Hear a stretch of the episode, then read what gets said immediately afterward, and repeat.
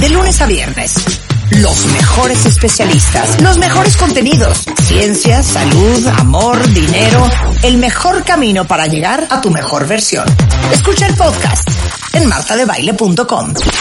Hoy, hoy, celebrando el Día del Padre, Marta de Baile, el arte de ser papá y la labor fundamental de la paternidad más allá del símbolo de autoridad.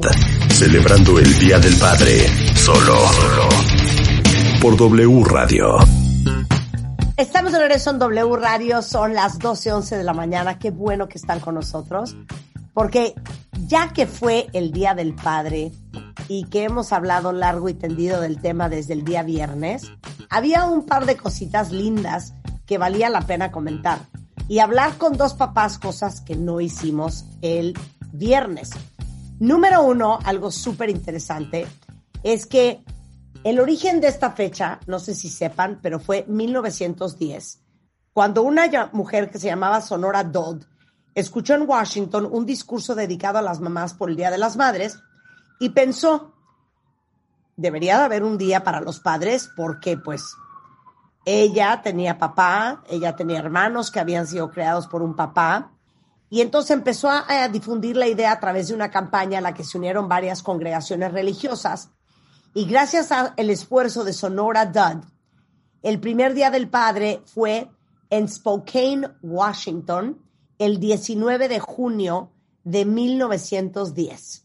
Así es que gracias a Sonora Dodd, hoy tenemos a Adrián y a Pepe, dos papás en dos circunstancias totalmente diferentes para contar desde el punto de vista de un hombre el ser papá, Adrián, cuando estás divorciado, y el ser papá Pepe cuando eres gay. Entonces, a ver, eh, voy a empezar con Pepe. A ver, cuéntanos tu historia, Pepe. Sé que tienes dos hijas espectaculares, Lola y Nina, de 7 y 9.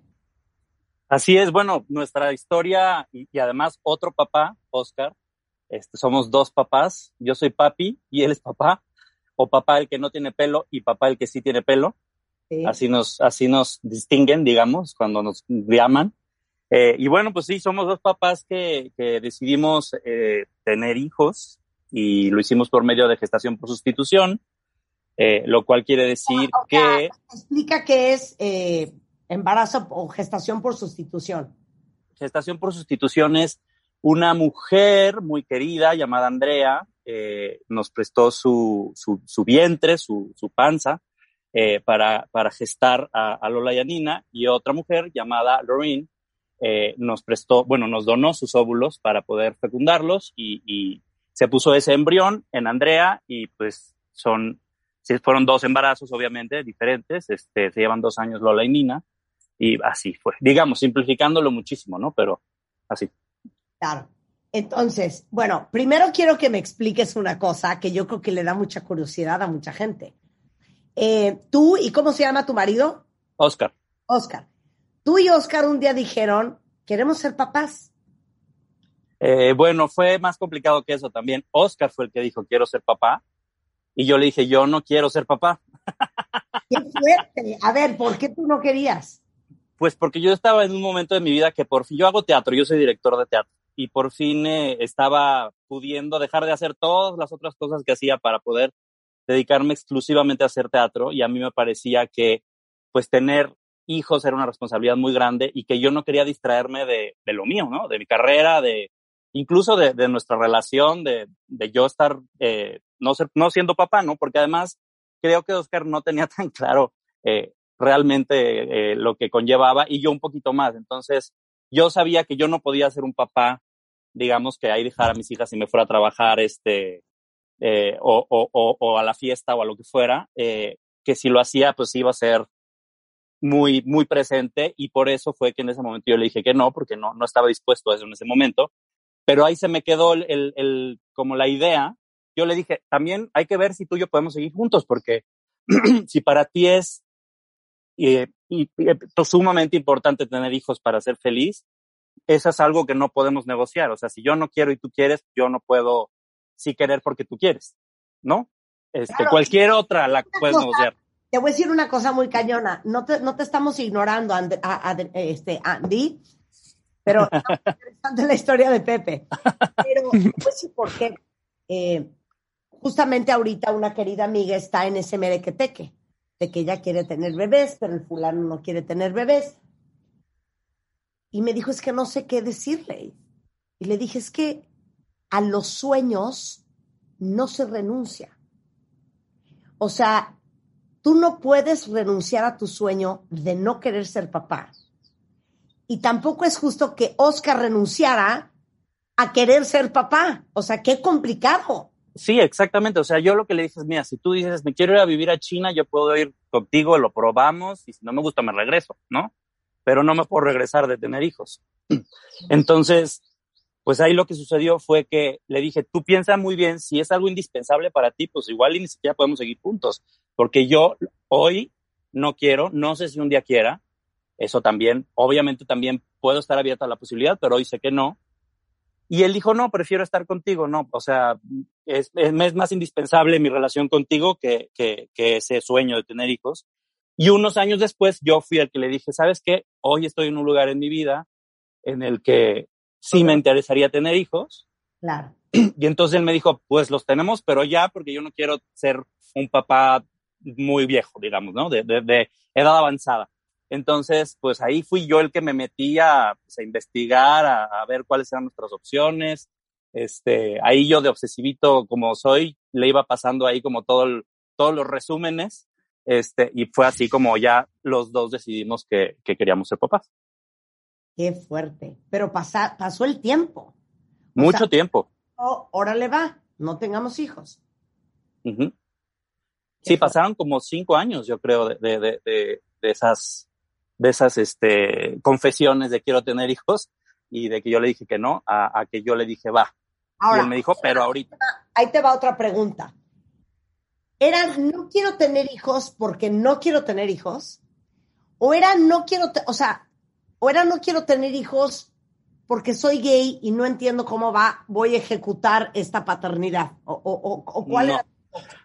Nada que ver con ser gay. La verdad es que fíjate, ha sido como muy, muy curioso. Eh, yo, yo soy activista de, del tema de la diversidad y demás, pero los hitos de, de, de, nuestra relación y demás, como que nos casamos, este, como que después nos, nos casamos por el civil y fuimos de los primeros en casarnos por el civil este, en, en la Ciudad de México cuando se legalizó.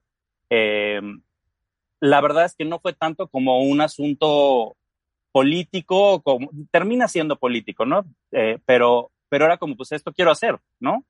Este, me quiero casar, quiero tener hijos, y la verdad es que no, nunca fue como, ay, no, ¿qué va a pasar si yo tengo hijos siendo gay y somos dos papás y si cualquier cosa de esas? No, en realidad era yo, José, como cualquier papá o cualquier mamá, porque además al rato supongo que lo haremos de eso, pero, pero las, las, digamos que las barreras se rompen un poquito o se hacen más eh, grises cuando hay dos papás. Eh, era, era simplemente yo, José, no quiero dedicarle mi tiempo, no quiero que otra persona sea prioridad aparte de yo en este momento, de mí en este momento. Yo quiero, si mañana me ofrecen hacer una obra de teatro en Londres, irme y no tener por qué preocuparme porque hay un bebé o, una, o, un, o un hijo o hija que depende de mí. Eso era. Era sobre todo una cuestión de mi independencia, de yo poder hacer lo que se me diera la gana, ganar el dinero que quisiera o no quisiera por hacer un proyecto, este, eso, no, que nadie dependiera para sobrevivir de mí, que es lo que pasa con los hijos, ¿no? Claro. Oye, pero muy bien, o sea, muy sincero, muy honesto y súper claro.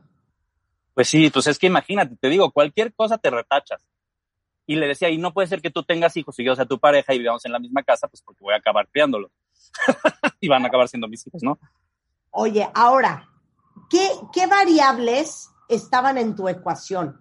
El otro día yo tenía esta conversación con, con un amigo sobre el tema y decía yo, pues es que cuando empiecen a preguntar, cuando empiecen a querer saber, los niños, como de dónde vinieron, cómo estuvo, por qué las niñas de mi clase tienen mamá y yo no, o sea, ¿cómo, cómo han manejado esto con Lola y Nina? Con total transparencia y con total naturalidad. La verdad es que es, en un principio, por ejemplo, este, creo que a Oscar le costaba un poquito más de trabajo de qué decir y qué no decir. Eh, y, y llegamos a un acuerdo muy desde el embarazo, ¿no? Este, de, vamos, pues la realidad es la que es. Y que además así es para todos, ¿no? O sea, mis hijas saben que, que, que, Andrea es su carrier desde siempre porque hay una foto de Andrea en nuestra casa y porque viajamos una vez al año con ella y con sus hijos y su esposo. Y es algo que nunca hubo, nunca ha habido un momento de, ¿sabes qué? Te tengo que confesar algo. Este, ¿sabes quién es tu madre o tu padre o lo que sea? No, siempre ha sido, obviamente, eh, siguiendo sus, sus, este, cues, digamos, de, de madurez, ¿no? Y de, y de, y de qué van queriendo saber pero pues ellas siempre han sabido que existe Andrea, siempre han sabido que existe Lorraine, tienen una relación con Andrea y con sus hijos y con, con el papá de, con el esposo de Andrea, con Bill. Este, y en la escuela, digo, obviamente, son, yo soy eh, director y, escritor de teatro. Oscar es director de arte y productor de teatro. Están en una escuela en la que hubo un momento en el salón de Nina, de, de están en un Montessori, eh, en el que habíamos, éramos como seis eh, familias homoparentales y ocho eh, no homoparentales. Entonces, la verdad es que incluso para los compañeros y las compañeras de, Lola y Nina ha sido así de natural porque siempre hemos estado ahí presentes dos papás este, o dos mamás de otros compañeros o un papá gay y una mamá gay de otros compañeros. Este, eh, y entonces salen preguntas, por ejemplo, incluso de, de, otros compañeros. Me habla un papá, oye, me está preguntando Gaby que cómo, que de dónde salió Lola, si quién la parió. Y entonces yo le platico y, le, y me dice, ¿y le puedo decir? Por supuesto que le puedes decir, ¿no? Entonces, en realidad, la verdad es que lo que últimamente ha sido un tema, por ejemplo, para, para, para ellas, que hace poco les tuve que decir es, saben que hay personas en el mundo que piensan que dos hombres o dos mujeres no deben de estar juntos, que no se pueden amar, que no pueden hacer una familia, este, y pues eso también existe, pero ellas no estaban enteradas de que eso existía porque hasta este momento, pues en, en nuestro entorno, en su crianza, en nuestra familia, la verdad es que no hemos tenido un solo problema de, de que les digan algo horrible, de que nada, cero. Oye. Y, estoy, y, soy sumamente privilegiado, ¿eh? No, es, no creo que sea la, la situación de, de todos los, los papás este, de, de familias homoparentales o lesboparentales, mamás, este, pero en nuestro caso es así. Oye, para todas las mamás que te estamos oyendo, que nos volvemos locas y nos queremos jalar los pelos de la cabeza, porque de repente ya no puedes multitasquear más, y entre el apoyo emocional, la niña está llorando, tiene que ir a clase de karate o de ballet, hay que ir al pediatra, Dios mío, dejó el cuarto tirado, tiene calentura. ¿Cómo le hacen ustedes? O sea, dinos algo que nosotras no sabemos y que no estamos haciendo bien. Y pues mira, te voy a decir una cosa. En algún momento pensé en escribir un libro que se llamara El Infiltrado, porque pues, por quién sabe por qué, algo interesante de, de, de las parejas homoparentales como papás o mamás, eh, es que los roles pues no están preestablecidos, ¿no? O sea, no es como, no deberían de estar preestablecidos tampoco entre hombre y mujer pero de pronto en determinadas sociedades, pues es claro como quién se va a encargar de qué, ¿no? Y se habla de la naturaleza. claro, a ver, si le baja, te toca a ti. El rollo del dinero, le toca a aquel. Si va a tener un novio, pues le hablas de cómo nacen los niños. O sea, claro, hay roles preestablecidos y entre ustedes no. En realidad, cada vez los hay menos, Marta. O sea, la verdad es que, que esos roles creemos que son más preestablecidos de lo que son y a lo mejor hay mucha gente que está bastante eh, poco feliz con esos roles preestablecidos. O sea, creo que eso, este, lo, lo que hacemos nosotros, se lo desearía a cualquier pareja en el sentido de, pues que te tienes que poner de acuerdo, ¿no? Y que tienes que ver como cuáles son tus, tus virtudes y cuáles son tus puntos fuertes y tus puntos débiles. Este, pero aquí ninguno piensa que va a dejar de trabajar, por ejemplo. O sea, los dos amamos nuestro trabajo, y este, eh, tenemos diferentes características de trabajo y poco a poco nos hemos ido acomodando. Te puedo decir que en el, o sea, si pensáramos en, en esta, en esto binario que te digo, siento que ya no existe así en el mundo tal, tal cual y que, y que además querer encajar ahí es justamente algo que frustra mucho a las personas. Yo me he acomodado un poquito más del lado de lo que suelen hacer las mamás, digamos, ¿no? O sea. O sea que, no sé, o sea, fue así como algo que traíamos pues yo soy el que hace horario, ¿no? De, de, de, de, oye, mañana tal cosa tenemos que hacer a tal, tal, tal, tal hora. Entonces, ¿cómo lo hacemos? ¿Vas tú, voy yo, este, alguien nos ayuda? Taca, taca, taca. O sea, como que yo soy el que, el que estoy en una junta, por ejemplo, y son la, es la una y media y yo ya estoy yo ya me voy a la escuela a recuperar mis hijas, este, o, o simplemente yo tengo la, el privilegio de poder organizar mucho mi trabajo y entonces yo siempre como que todo lo que hago lo organizo en función a yo tengo que recoger a mi hija, yo tengo que llevarla en la mañana, yo sí me explico, y entonces pongo ensayos de la obra de teatro, pues son el, a la una y media se acabó el ensayo porque yo me tengo que ir por mi hija, ¿no? Tengo esa posibilidad de acomodarlo, a veces Oscar no tanto, porque en las filmaciones, por ejemplo, pues él no pone, no pone cuánto dura una filmación.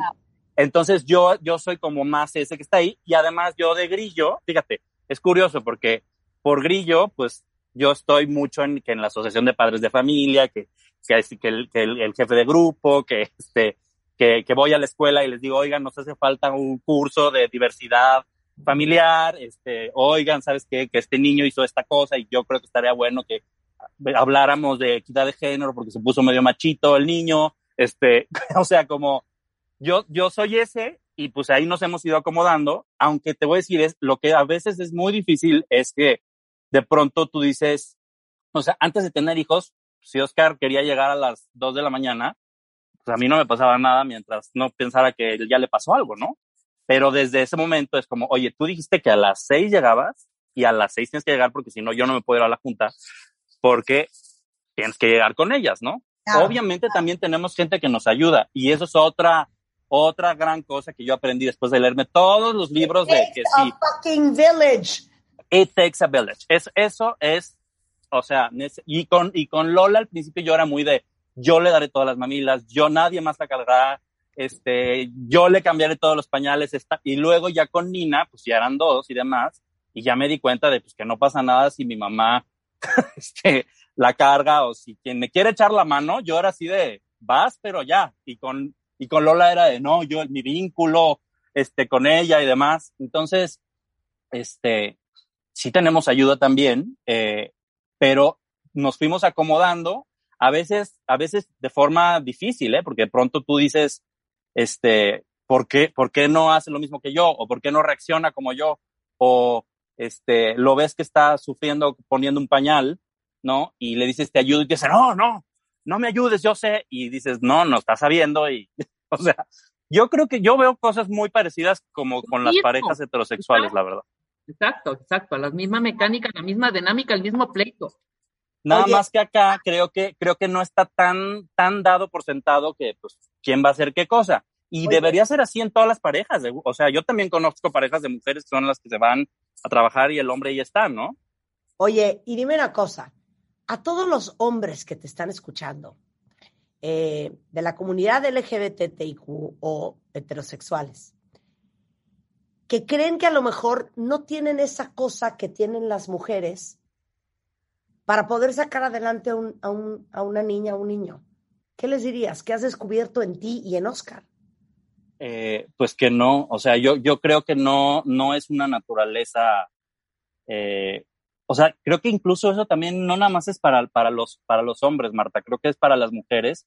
De pronto hay una, algo como forzoso de tener que ser maternal y esa madre que como prototípica eh, y que no todos somos iguales, ¿no? O sea, te digo, en el caso de Oscar y mío, nos hemos ido acomodando conforme son nuestras personalidades y por supuesto que un hombre puede cambiar pañales, puede cuidar a otra persona, puede estar al pendiente, puede eh, pues hacer todo lo que una mujer puede hacer o que tiene que hacer muchas veces. O sea, eso es lo que está cañón. O sea, yo creo que, que tendría que haber como una posibilidad de, pues de decidir qué quieres y qué no quieres hacer.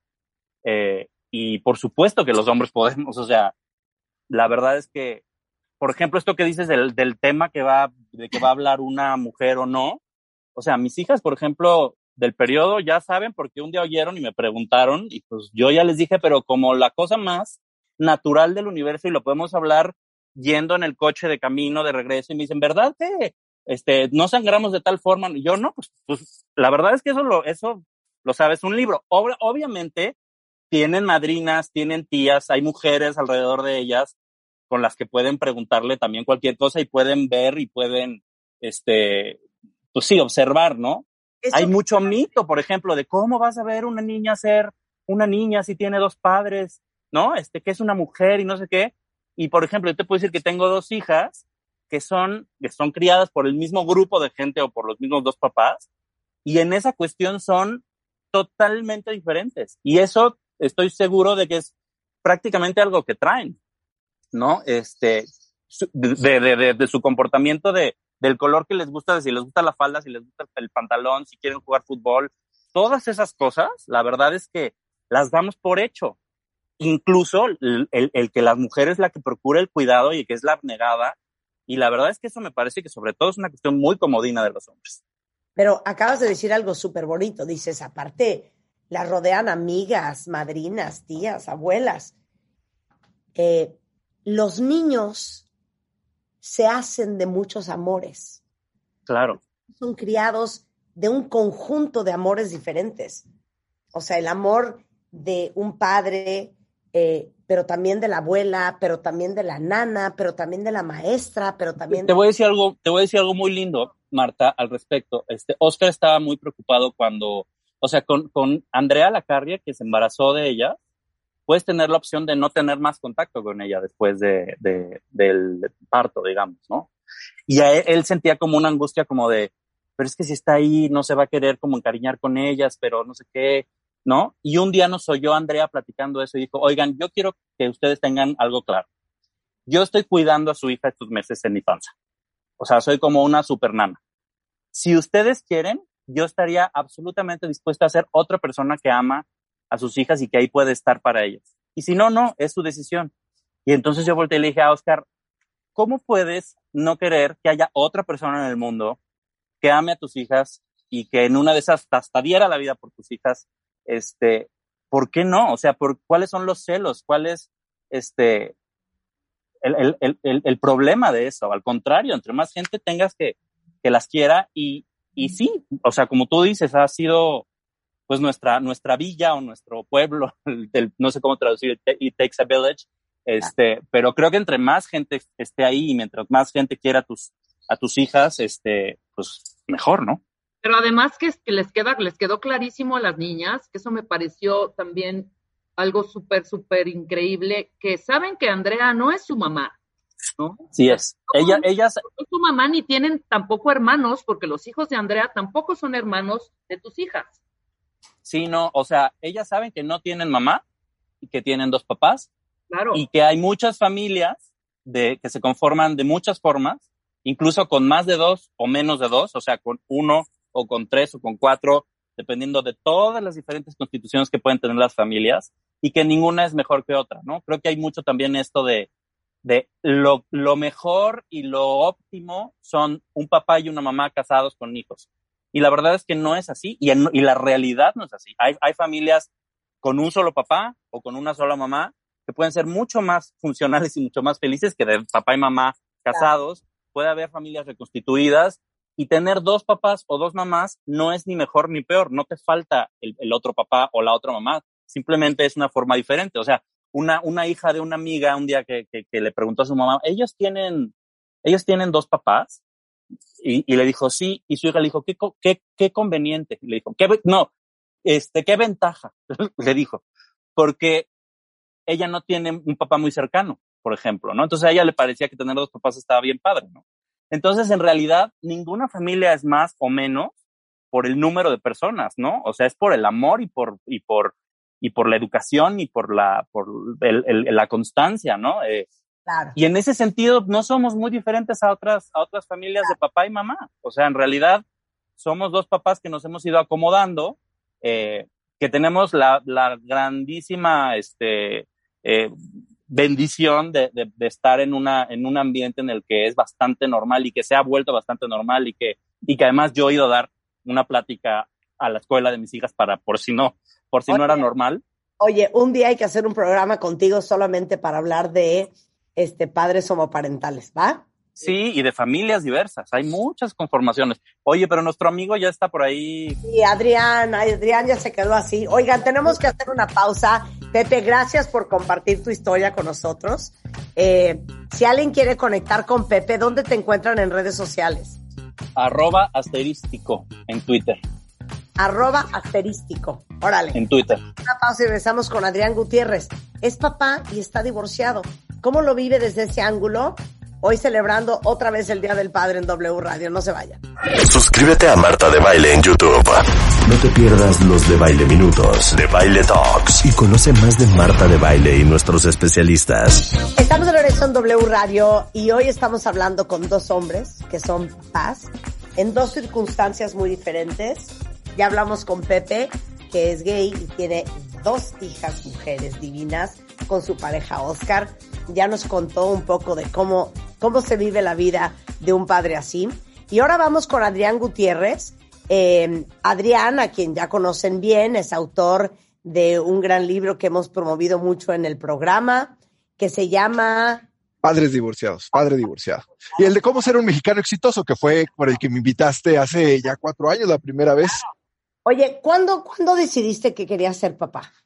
Fíjate que así como José, este, que estuvo bien interesante todo lo que platicó, a mí me tenía escuchando, este, atentamente. Él decía, yo no, yo no, por el momento, yo no quiero tener hijos. Era algo que yo sabía. Así como, como existe el instinto materno, yo, yo tenía unas ganas de ser papá. Y yo hubiera sido papá, este, con mamá o sin mamá. O sea, era algo que yo sabía hacer. Y a mí me hubiera encantado, o sea, si yo tuviera la posibilidad, y tú lo, yo lo hemos platicado en el programa, cuando yo me divorcié, si me hubieran dicho, oye, ¿te quieres quedar con tus hijos? Yo hubiera dicho, encantado de la vida, vénganse para acá, yo los quiero aquí todo el tiempo, yo los puedo criar, yo lo puedo hacer solo. Entonces, yo tenía como un instinto paterno así como súper mega desarrollado. Yo decía, yo quiero ser papá, yo quiero ser papá. Yo sí me veía en mi futuro siendo papá, este, yendo a la escuela por mis hijos, cuidándolos, estando con ellos, comiendo con ellos. Yo me veía toda mi vida con mis hijos. Y yo sí tenía esa como, esa parte donde cuando mis hijos lleguen, como que tenía bien claro esa parte, como que yo sí quiero dejar de, de bajarle mi ritmo de trabajo, un poco sacrificar lo económico, pero yo quiero ser un papá presente. No, yo tenía, no tenía la idea o, más bien no estaba en mis planes en ser un papá que trabajara todo el día y que dijeran, ay, qué buen papá es porque les da todo, y tienen la mejor escuela y tienen el mejor club y tienen este, el mejor carro, pero que nunca lo ven. Entonces yo tenía como que bien claro esa parte y sí creo que existe el instinto paterno y yo tenía ese instinto paterno bien, bien desarrollado y yo quería ser papá. Claro. Oye, parte de querer ser papá es porque quieres disfrutar a tus hijos. Y cuando uno se divorcia, sobre todo cuando eres hombre, y es triste decirlo, en la gran mayoría de los casos, quien, quien pierde tiempo con los hijos son ustedes. Sí, sí. Es lo más difícil.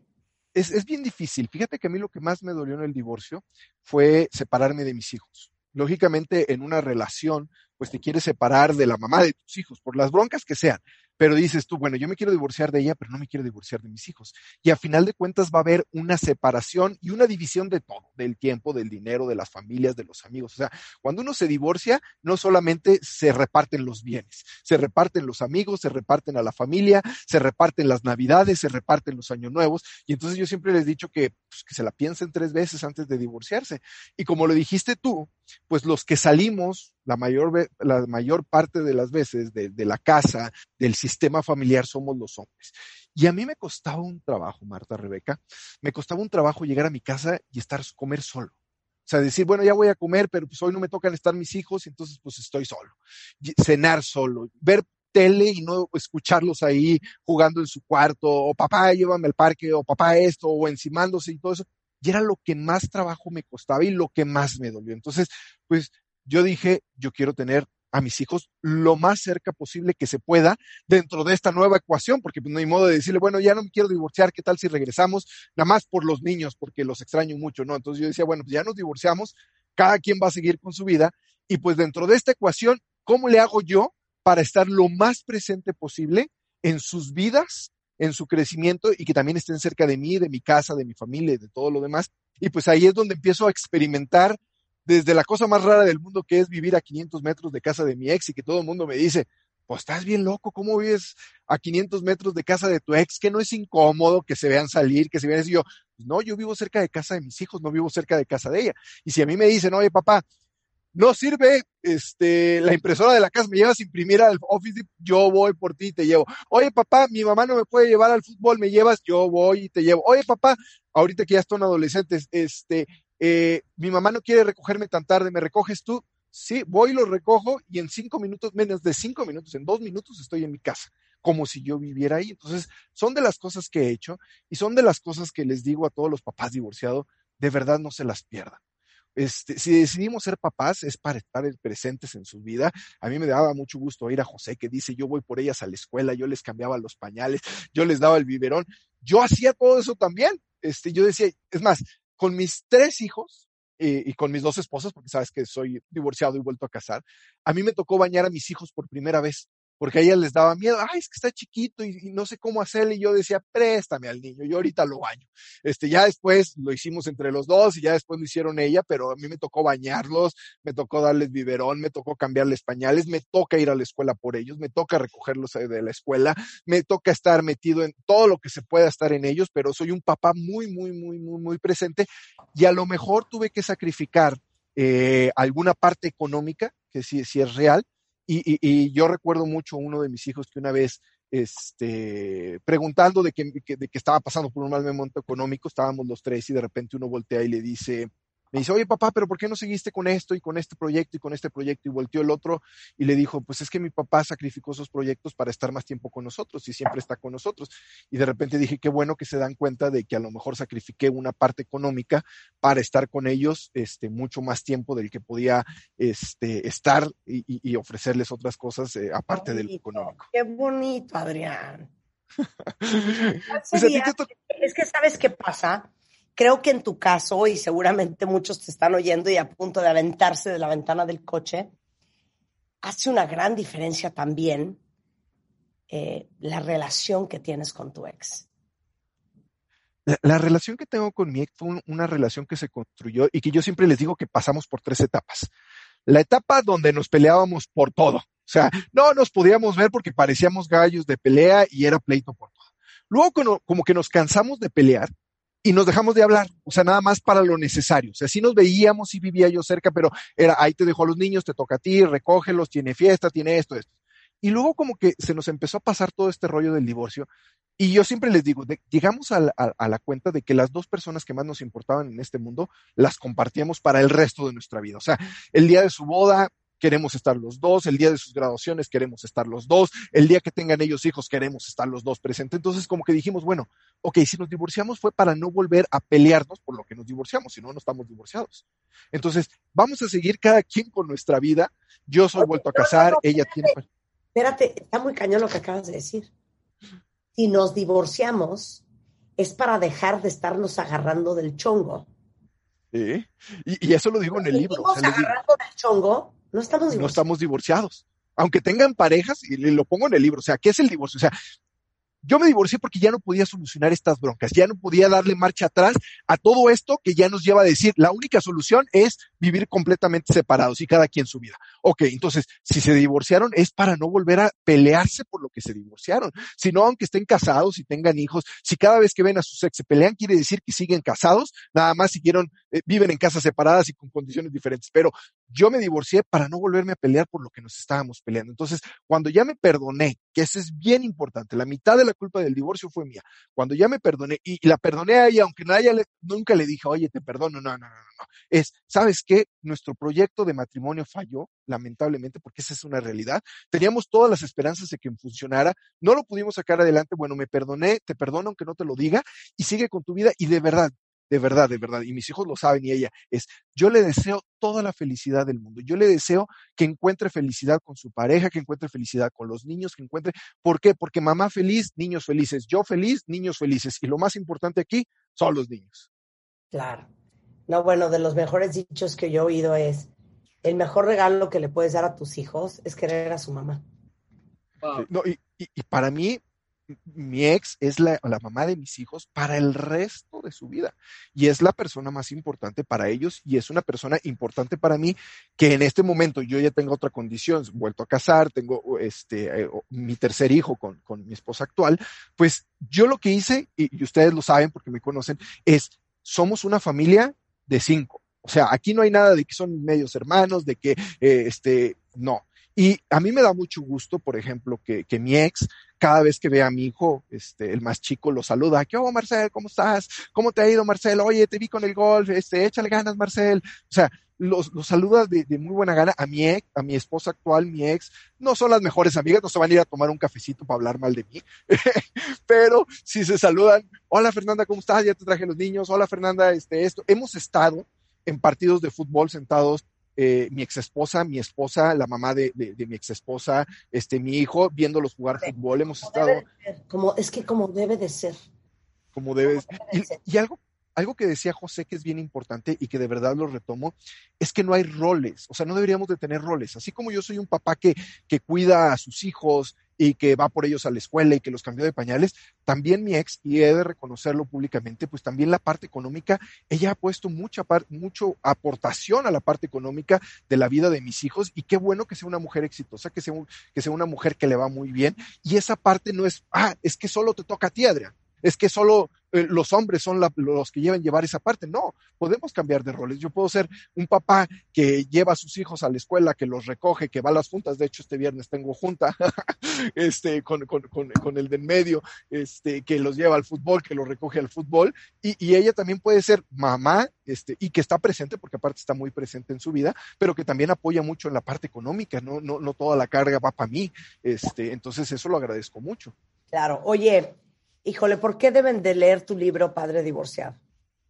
Mira, el, el, libro de Padre Divorciado, tú sabes, este, cuando, cuando lo presenté contigo, que también es parte de la óptica de un niño que sufrió el divorcio de sus papás. A mí me tocó vivir el divorcio de mis papás y fue un divorcio muy, muy, muy fuerte.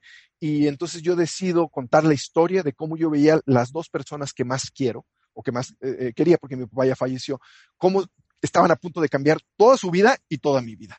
Y a veces no tomamos en cuenta porque decimos, ah, es por tu bien, yo sé lo que hago por ti. Entonces, a veces es, se nos olvida cómo un hijo puede estar viviendo el divorcio de sus padres.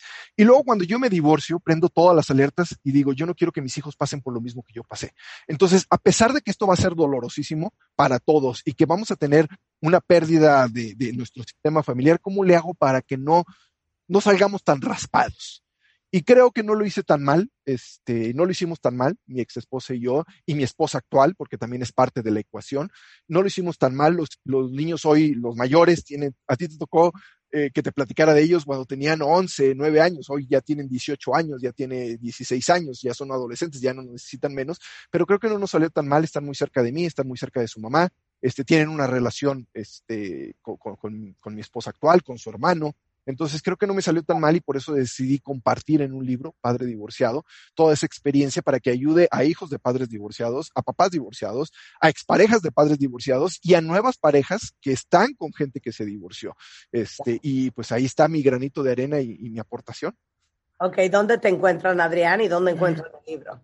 ¿Dónde? Vamos a regalar libros este, de padres divorciados, ebooks para toda la República. Entonces vayan a mi Instagram, Adrián Gutiérrez Ávila, vayan a mi Twitter, Adrián GTZ Ávila, y vayan a mi fanpage, Cómo ser un mexicano exitoso, y arróbenos a Marta, Rebeca y a mí, y mándenos mensajes directos, síganos, y les regalo cinco ebooks en cada red social, Adrián Gutiérrez Ávila en Instagram, Adrián GTZ Ávila en Twitter, y Cómo ser un mexicano exitoso en Facebook, y regalamos ebooks por todos lados para que tenga mucha gente mi, mi ebook de padre divorciado. Y muchísimas gracias, ya saben que las quiero mucho a las dos, Rebeca, Marta, José, un placer, de verdad, te admiro Igual. mucho. Fue un placer haberte conocido, y este, y, y, pues ya saben, ahí están mis libros y cuando gusten ustedes estoy de regreso. Ya saben que ustedes dicen rana y brinco. Sensacional, te mandamos un beso Adrián, muchísimas gracias. Gracias Pepe, te mandamos un beso y mándale un beso extensivo a Oscar también. Claro que sí, de tu parte. Gracias por invitarme. Muchas gracias. Con esto nos vamos, estamos de regreso mañana en punto de las 10. Adiós. Chamba, pareja, hijos, dinero, salud y los mejores especialistas de México y el mundo para ayudarte a convertirte en tu mejor versión. Escucha el podcast en martadebaile.com.